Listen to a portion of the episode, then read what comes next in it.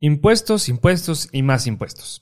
El impuesto sobre la nómina aplica a los pagos efectuados como remuneración al trabajo prestado a un patrón en las diferentes entidades del país. En este capítulo de nuestro podcast Talent Growth vamos a platicar de todo lo que debes saber sobre él. Como cofundador de una startup, el crecimiento es parte de mi día a día. Mi equipo ha sido el activo más importante para lograr este objetivo. Quizá al igual que tú he luchado para encontrar la fórmula para cazar al mejor talento, y yo sigo en eso. Me di a la tarea de conocer todo sobre formar y retener equipos. Hasta creé un sistema que ha procesado más de 40 millones de nóminas, más de 11 mil millones de pesos en salarios y tenemos cerca de 13 millones de visitas en nuestro sitio web. Soy Raúl Santillán y te invito a descubrir conmigo cuál es la mejor forma de encontrar al mejor talento.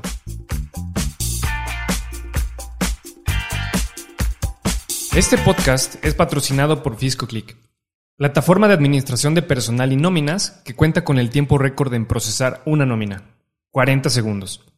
Procesa tu nómina 30 días sin costo y deja que la mejor plataforma en México te ayude a crecer tu negocio. ¿Qué es el ISN? El impuesto sobre la nómina o impuesto sobre erogaciones por remuneraciones al trabajo personal es un impuesto estatal por cada persona física, moral o autónoma que genere ingresos dentro del Estado y pague percepciones a sus empleados. Debe de pagar en la Secretaría de Finanzas de la entidad este impuesto. Los conceptos tomados en cuenta para el pago de este impuesto son los que se relacionan con el salario, lo que quiere decir que abarca sueldos y salarios, tiempo extra del trabajo, premios, primas, bonos y estímulos o incentivos, compensaciones, gratificaciones y aguinaldos, participación patronal al fondo de ahorro, primas de antigüedad, comisiones, o pagos realizados a administradores, comisarios o miembros de los consejos directivos de vigilancia o administración de sociedades y asociaciones.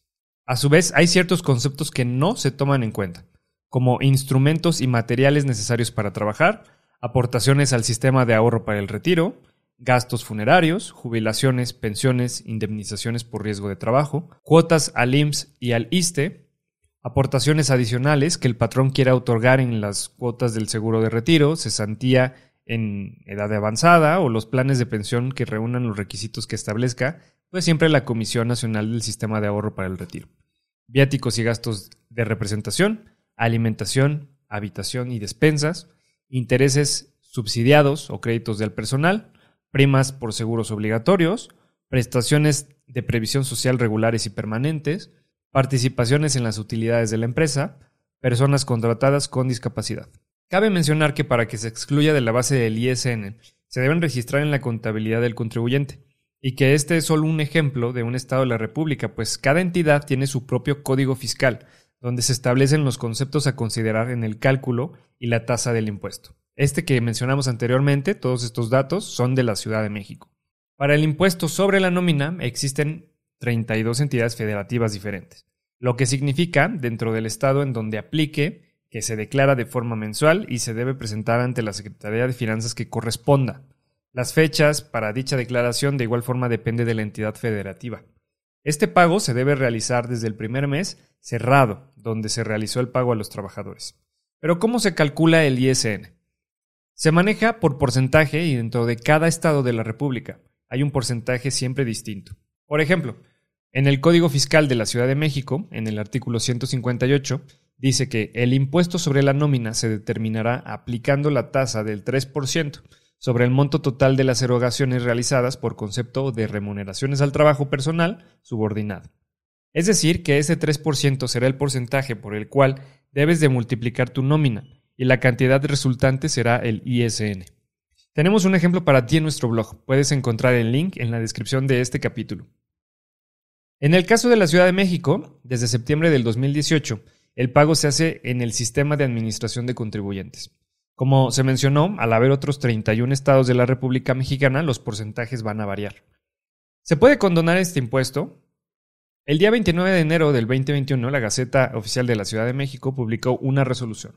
Con esta resolución se otorga la condonación del 100% del ISN causado en el mes de enero 2021, pero esto fue para enfrentar los efectos negativos de la emergencia sanitaria por el COVID-19.